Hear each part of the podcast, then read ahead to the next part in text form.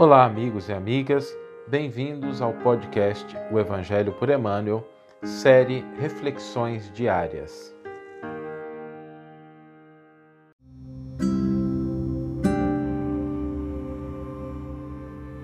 Episódio número 20.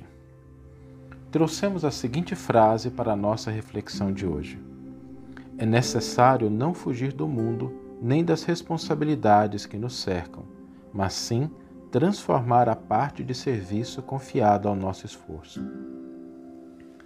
Essa frase nos faz lembrar a importância de estarmos presentes nas situações e circunstâncias que temos na vida, sejam elas no campo da família, do trabalho, do convívio social, da atividade desportiva, do aprendizado, do serviço ao próximo. Todas essas instâncias da nossa existência são circunstâncias nas quais nós devemos estar presentes, estar inteiros, realizando a parte que nos cabe. E essa ação deve ser uma ação transformadora. Sempre que estivermos em um desses ambientes, recordemos-nos do potencial imenso que temos de transformar pessoas, pensamentos, perspectivas com a nossa sugestão, com a nossa contribuição, com o nosso exemplo. Mas quando falamos em transformação, de que natureza é ela? Como podemos pautar os padrões de transformação para que eles sejam benéficos para aqueles que estão convivendo conosco? O padrão é aqui o do Cristo. Quando nós entendemos a proposta de Jesus e nos convertemos em ferramentas da Sua mensagem, nós começamos a transformar os ambientes em que estamos pela nossa presença e pela nossa atuação. Dessa forma, ao mesmo tempo que somos beneficiados pelas bênçãos do Mestre, nós também ofertamos essas bênçãos àqueles que caminham conosco na jornada terrena. Vamos ouvir agora a íntegra do versículo e do comentário do qual a frase foi retirada. Nenhum servo doméstico pode servir a dois senhores.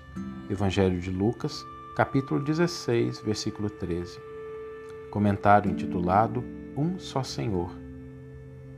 Se os cristãos de todos os tempos encontraram dolorosas situações de perplexidade nas estradas do mundo, é que, depois dos apóstolos e dos mártires, a maioria tem cooperado na divulgação de falsos sentimentos com respeito ao Senhor a que devem servir. Como o reino do Cristo ainda não é da terra, não se pode satisfazer a Jesus e ao mundo a um só tempo. O vício e o dever não se aliam na marcha diária.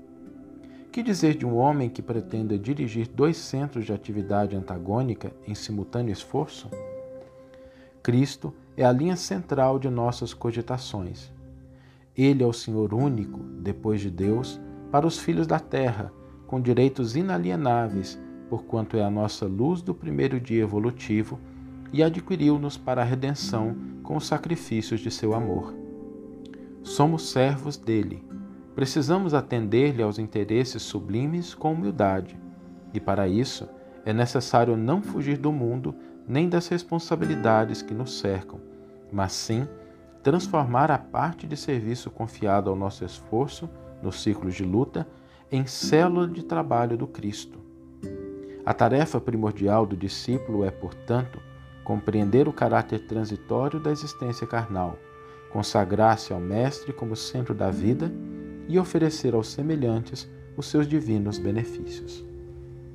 Que você tenha uma excelente manhã, uma excelente tarde, uma excelente noite e que possamos nos encontrar no próximo episódio.